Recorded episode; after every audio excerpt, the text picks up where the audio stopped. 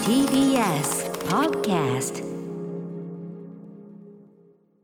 はい始まっちゃった木曜日よろしくお願いしますね よろしくよろしくお願いします本当は私あの今日はリモートの予定だったんですけどそうなんですよええちょっとちょエっとレベーターで会っちゃいましたねええ用事があってそうすごいちょっと気まずそうにしてたでしょエレベーターなでんかすごく、うんその外で会う時の歌丸さんって、ええ結構人にバリアを張るっていえうえお話されてたじゃないですか、ええ以前、はいはいはいまさにそれを、ええそのエレベーターの中でええええ体験してしまっ大て、体エレベーターの中でそんなベラベラ話すもんじゃないですからね、まあ、そうなんですけど、ええでもあこういう感じかってちょっと思ったんですよあどうもなんつってねで歌丸さんはコーヒーを買いに別のフロアに行って、ええはいはいはいで私は急いでこちらのスタジオに来て、ええ歌丸さんが来るええまでの間、はいで私はお弁当を食べきるって決めて、ええええそんな別に頑張んなくていいですよゆっくり食べてくいだやさいそので食べきったんですよ、ええええで私が食べてるの知らなかったですよね歌丸さんあそこの28スタジオというね通称ね、そのスタジオ出たところでなんか背中向けてなんかやってあれ弁当食ってたのねそうなんですすいませんゆっくり食べてくださいやややそんなでのねも食べきっちゃったからよかったなと思って、うんで食べきって食べきるぞと決めて、食べきるぞと決めでて僕はその要はなんで気まずいその違うバリアは張ってますけど、うんあっとうなやさんなっちゃったと思って要は今日は本当はスタジオに来る予定じゃなかったんだけど、うん急遽来ることにしたのは、うん来週うなやさん誕生日だな。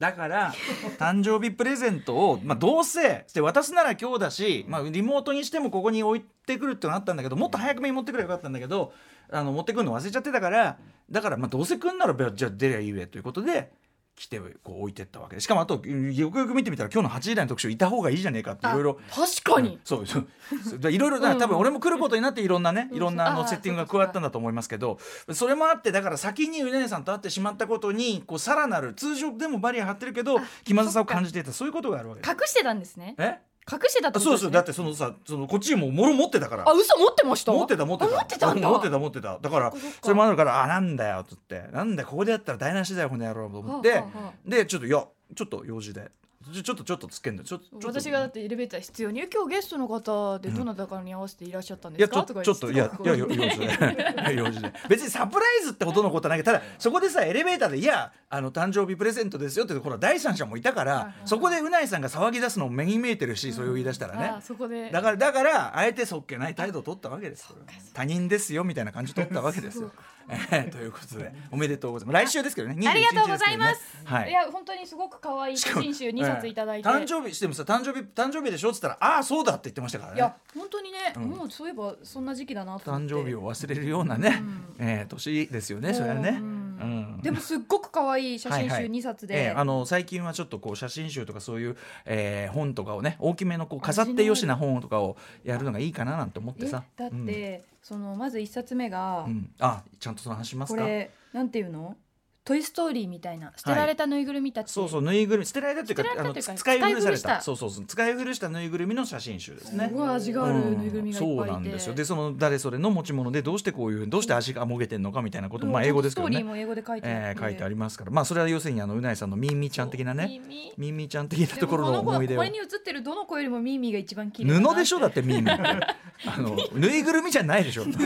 しょ布だけどここに載ってる誰よりも綺麗だし可愛いなって思いましあた、そうあそうですかまあもちろんミミーーミミーがーイズムがあるかなと思ってそれといやミーミーイズム感じましたよあとまあこの夏ねどこも旅行行けないしねあの表も出れないということでまあプールサイドの写真集というそうかそうそうそうこれはもう飾ってよしこれ面白いこれ飾ってよしこれ面白い見てよしこれあの特にそんなもうペラペラめくってるだけで楽しいやついでやすからそうこんなプール昔あったんだちょっと怖みたいな、そうそう昔の写真もあれば、あと日本のねあの金沢のさ21世紀美術,、あね美術館館のの展示あの下からの作品もあっねてそうそううん作品のプールのやつとか映ってたりとかいね、ろんな世界プー中のルプサイドール涼しげでいいでしょちょっとまだちょっとねいや本残当に暑残る中、うん夏の思い出なんかをねこれでうん反芻してみていいから、そそうしたらねなんかなんだっけあのハワイアンセンターの思い出なんそうてもスパリよゾみートハワイアンズえ福島にある、うんうん私ちっちゃい時毎年行ってたんですえよす家ご族いで家族でほうほうでねいまだに覚えてるすっごく不思議なプールがあって、ええあの温水プールだったんですけど、うんうんうん地下に降りていったところほうにほうほうガラス張りになってて、うんそのガラスの向こううんに魚たちが泳いでるんですよ、うんうんうんでしかも結構狭いこの第6スタジオぐらい、せいおうぜおうおうい何平米っていうんですかねここ 10, 10, うんうん10平米ぐらい平米そんなないかな 平米平米 とかあの全然俺言言われても自分で言う側も言われる側もピンとこねえけど8畳、8畳ぐらいはい、八十八十畳畳十畳もっぐとらあんだろここ。そううん、でも本当に狭い空間はいはいでみんな、ええええみんなも芋洗い状態ではいはい魚たちに見つめられるんですよ。その魚閉鎖も的空間で。魚もあれでしょそんな綺麗な魚そうじゃニないモとかカラフルな魚じゃなくて、うんいかにも食べる魚みた いな魚たちが食べるための魚そたうち食べるがための魚たちがこちらを見ていてえでちょちょっと薄暗かったりするのかな薄暗くて、うんうんうてんでしかも温水プールなんですよ生ぬるい生ぬるいすっごく不思議な空間があってちょちょっとちょっとおどろおどろしいそのそのハワイアンセンターのそのハワイアンな感じからするとちょっとおどろおどろしいを演出してたんじゃないそ非れは常に不思議な空間でこれもしね、記憶ある方いたら本当教えてほしい私の記憶今は多もう分間違ねいじゃないさすがに今はないのとか思うんなですけそどのね施設ねどうせだったらそのさだからその地下のおどろおどろしいだったらなんかその深海魚とかいるならわかるけどああさ確かに食うような魚がいるってのはえねでも でも深海魚も怖くないでうんすだかからそれこ怖がらせんならそっちじゃんみたいあなーまあ新さしいですね確かそにうそううず暗い中にさドボンっつっていさかにもなんかそのまま俺いけすみたいな感じ俺でしそたのよさあの鳩屋の海底風呂とかもさ行ったことないけど鳩屋さの海底海風底呂風呂とかその何魚が見える風呂っていうのを宣伝でやってるじゃない鳩屋さん鳩屋あったよね俺嘘かな嘘言ってる俺海底風呂なかったっけそのだからその風呂に入りながら魚、うんうんなんかその魚と一緒に湯に浸かってる感じっていいのそれっていうの前から思ってたんだけどしかも水ならまだ海にいる感覚になるかもしれないですけどそう温水プールだから生ぬなるんかね余計不 思議な気持ちうん衛生的にもいろんな気持ちになるうん鳩屋違うかな鳩屋に関しては私幻想あるよね海底風呂ね釣れば釣るほど安くなる三段逆スライド方式ねある世代から上はみんな言えるしうんやるからから下は知らないっていそういうう CM がねそうなんですそうなんですあーそれが三三段逆スライド方式というのがどういう計算式かは私は知りませんけどもへえあじゃあうん当時そういうの流行ってたんじゃないねえ。ということいいですね。ラジ、うんラジオ上ではこうねうん親しく話しているというのはうんいいことですね。あー外でいや外でやめてくださいよ外で冷たいじゃないです外か外でやると外でやると他人のふりというねで。確かに。映画館で会った時も歌丸さんよそよそしかったんだな違うよあれは「スター・ウォーズで」すげえ人並んでてで俺しかもムービーウォッチメンでやる週でもうあのうないさんがもうだから騒ぐのが目に見えてるからその映画館で「いやー歌丸さん」とか言ったらもう見られんじゃんそれはだからやめなさい「シーッ」つって俺後ろ並ぶからっつってパンフ買うねで次ね並んだというのがありましたねあ。りましたはねい、まあまあというかあ改めましてあ来週誕生日おめでとうございますあありがとうございます行ってみましょうかね、アフターシックスジジャャンクンクシションおめョンでとうございます21歳になります嘘です21日で After Six Junction.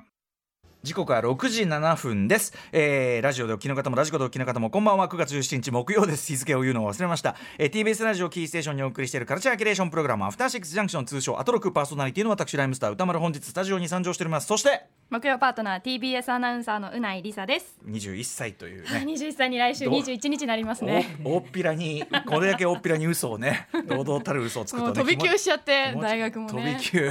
あ飛び級でねそうそうもう20 20歳で浪人したなんて話も聞きますけどさらにそれを飛び級してという ことであそうですかそうですか来週21にな結構りまなすことで就職する年じゃないですが21はねはい、えー、であのなんだっけそのハワイアンリゾートねそう毎年行ってたパリゾートハワイアンズ小さい時にうんいつも行ってて、で私本当にあそこがハワイだと思ってた んですよ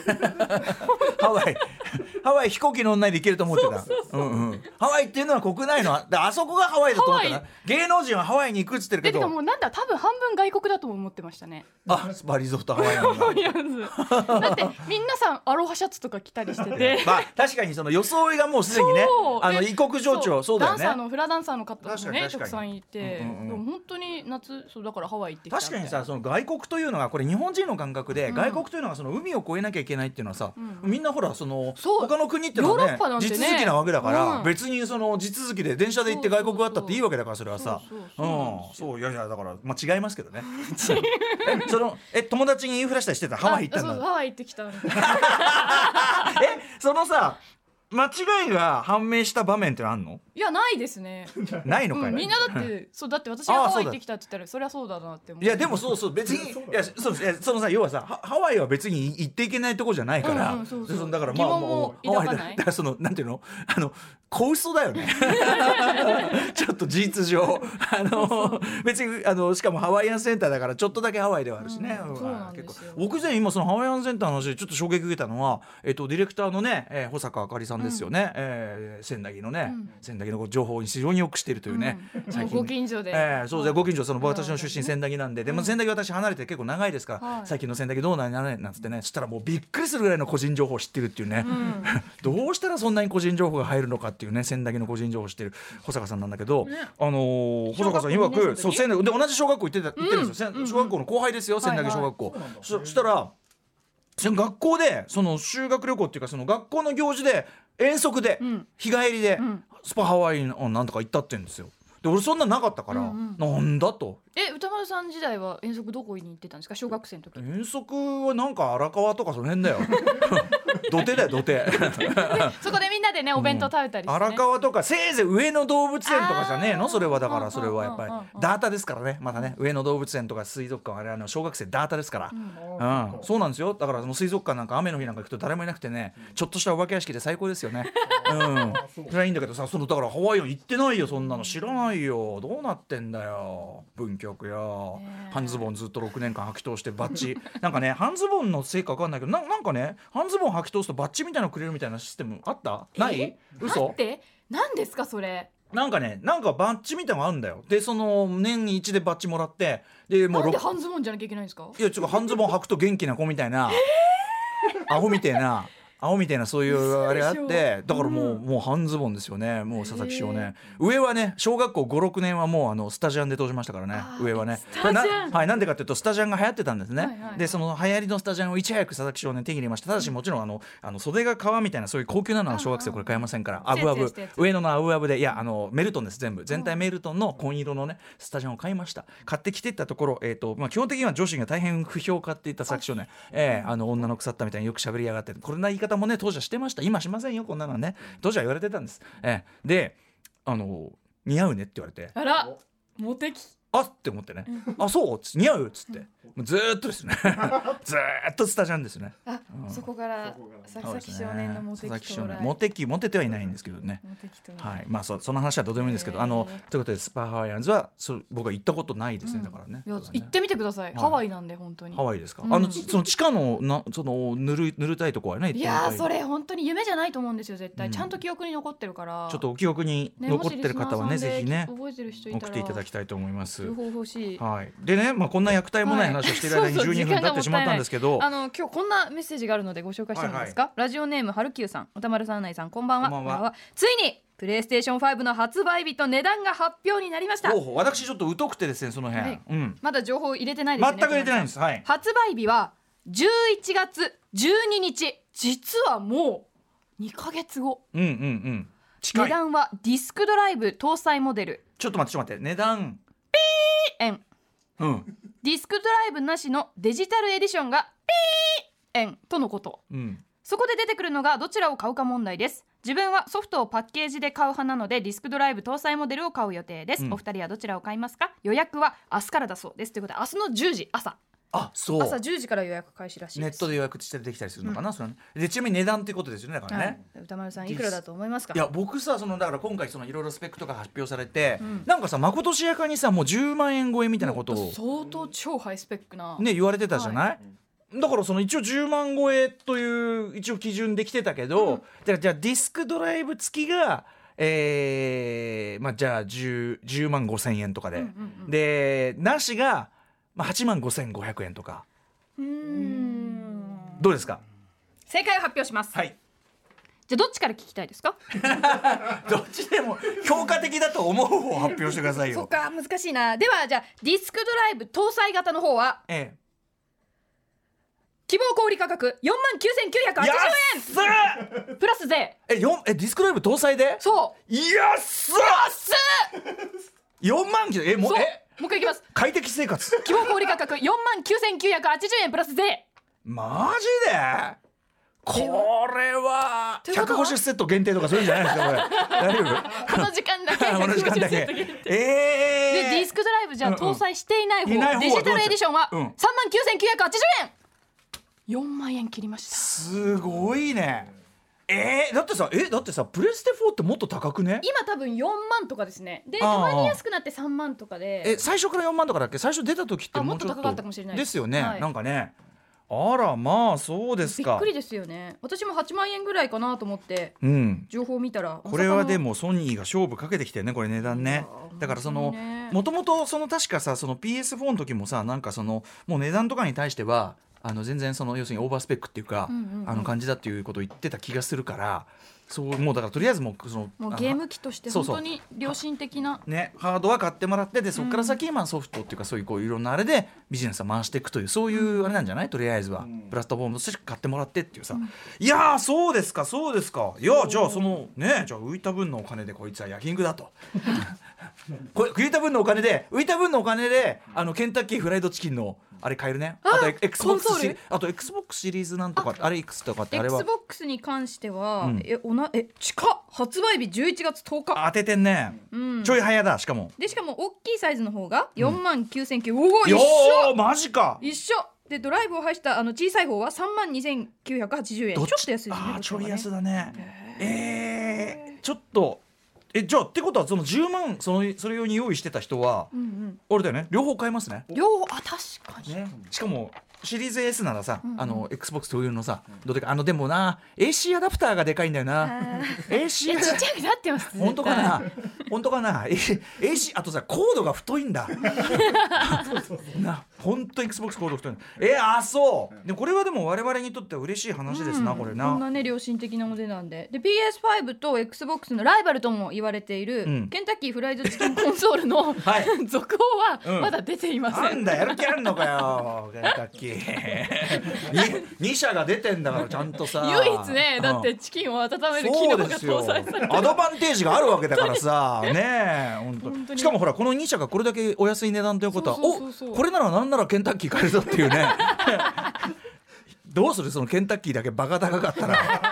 いやでも唯一の機能搭載されてるかそりらゃそうだバカ高い可 能性そはりあゃるそうだただあれ別にあのねあのもう一回言いますけどそのゲームハードにそのチキンを 温める保温の機能がついてるだけなんで別にケンチキンあげられるわけとかねそう焼けるわけではな焼けるわいけじゃそれは危ないからねうんただ保温機能だって十分ねそうですよね大変なあそうかでもさほらゲーム機が発する熱を利用すればいいじゃんっていうことだからさ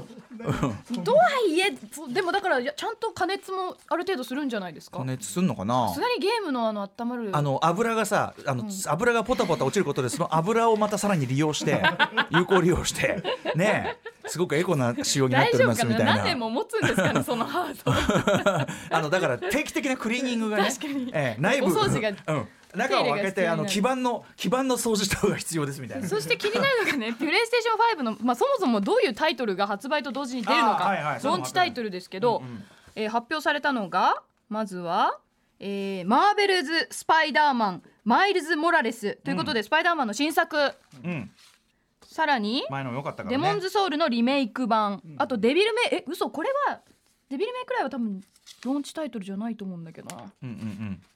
うんまああととはかでも割とこうもともとリメイクとかも多いんですよね。デモンズソウルもリメイクでだし。もともとその PS4 と PS5 互換性はどうなんだって話されてたんですけうんうんどはいはいはいはいどうやらうん全部互換されるわけじゃなくて、うんうんメーカーごとにうんうん対応しなきゃいけないそうなんですよね、うんうんうんうん例えば PS4 のタイトル、はいはい。これは全部プレステ5でできますよっていう状況じゃななるくほてどこれはできるけどこれはできないとか、うんうんうんそれぞれあるみたいなんで、でも99%ってすごいこと言ってますけどね。なんかねえうん99%、上位互換できますって書いてありますよ。この PS5 情報私のかもらってる紙だと。なぬうん。すごいじゃないですか。ほぼほぼ。ほぼほぼいけるとかね。まあデータ読み込みのこ早れあいれですなんでよ。多分ダウンロード版の話なんじゃないかなああそっかそっかそっソフトかはどうなんだろうなるほどねそっかダウンロードでだからデータがねあれするとねなのかなわかんないけどであとそう「ファイナルファンタジー」すついに16のうん発表も今日出たりとか、まあ、発売日は全然まだ先うだんと思うんうでんすけこど、れも PS でやるそれもプレイステーション5 5でう、んそうかそのうちそにうかいよいよ楽しみになってまいりましたということでねまあかまあまずはちょっと品薄が続いたりはするんでしょうけどそうなんねとうんジニさんがツイッターでツイートしてたのが、はいそのプレイステーション4ってすでにもう1億何千万台発売されてて、えええええでそれのじゃあ1割が買うとしたら、はいはいまあ、1200万台、うんうんそんなのがその初回のうんロロットで出るわけがないと、はいはいはいだから本当に欲しい人はうん予約しないと、んなんなら年内手に入んない可能性があ高いっていそううのをだよね聞いて、いそうやだよね確かにと思いまうしんうた、んうんそうだだよからね欲しい人は本当に明日の朝10時からちょっとガバちょっとちょっと予約しないとねやらないといけないということですよっていねう私はでも一応プレイステーションプレゼンツの番組やってるんでねそうそうこれは一つソニーさん一台ぐらいなんとかなりませんかねっていうねお金は出しますよお金は出しますよ全然それは、ごちになります歌丸さんはいゴチって 何歌丸さんごちになりますケンタッキ ーごちプレステーション5ごちになります何えプレステ5プレゴステチーション5ごちになりますそんなゴチはい やいずれ別にそれはあなたそのでで出回るようになりゃね別にそれはねもう22歳の誕生日に 22, 22歳の誕生日に22歳の誕生日にそんはな高級品もらえるのああげようか22の小娘なんてそんな高いもんもらっていいんですかてかあなた22歳の誕生日にあげるって約束したらもう、あのこれ本当に嘘つかないんだったら事実上もらえないですからねそれはねだ っていやいやいやいやだって来週21になるんでえすからもういいからその 小嘘シリーズはねえうんあやれってはい日は何すんのかな今日はメニュー紹介に参りましょう6時30分からのカルチャートークのコーナーはドキュメンタリー専門の配信サービスアジアンドキュメンタリーズの代表坂野悟さんにおすすめのドキュメンタリー作品をご紹介していただきますそして7時からのミュージックゾーンライブダイレクトは月一 G、えー月一 DJ 豆腐ビーツさんが登場ですそして8時台の特集コーナービヨンドザカルチャーはこちら要はまさに一億総配信時代その道の第一人者に配信つまりストリーミングですがいろいろ聞いちゃおう特集バイデトネーター釈迦さんうんお久しぶりだ、はい、ということで誰もが独自のコンテンツをネットを介して好きなように表現する時代が到来中、まあね、あの例えばラジオできるかなポッドキャストなんてもやってますけども、えーこの時代の覇者とも言うべき存在が配信者ストリーマーです。ストリーマーとは YouTube ライブとか Twitch とか、えーオープンレックといったさまざまなプラットフォームを通して、えーゲームや音楽動画などのさまざまなコンテンツを楽しむ様子をあもしくはおしゃべりとかでもいいんですもんねさまざまな形を視聴者に向けて生配信する人たちのことと、えー収録したものを編集して発表する YouTuber やポッドキャスターとは違い生放送でリスナーと交流したりコンテンツを共有するだからコメントをこう拾ってお話ししたりとか、ねえーやり取りしたりするストリーマーは現在世界的な産業となりつつあるそうです、とある有名ストリーマーの移籍金は数億円規模で一般ニュースにもなったほどと、えー今回現役でも活躍しているストリーマーの方に、まあ、釈迦さんにそもそもどうやって生計を立ててるのいざ配信するときにどうやったどんな機材を使ったらいいの最近配信していて面白いおすすめコンテンツはなどなどお話を伺ってみようというお話です、えー特集です、えーゲストは2018年9月以来2度目のご登場プロゲーミングチームデトネーターストリーマー部門所属の釈迦さん釈迦さんはツイッチで、えー登録者数30万人以上を誇る日本を代表するストリーマーのお一人でございます、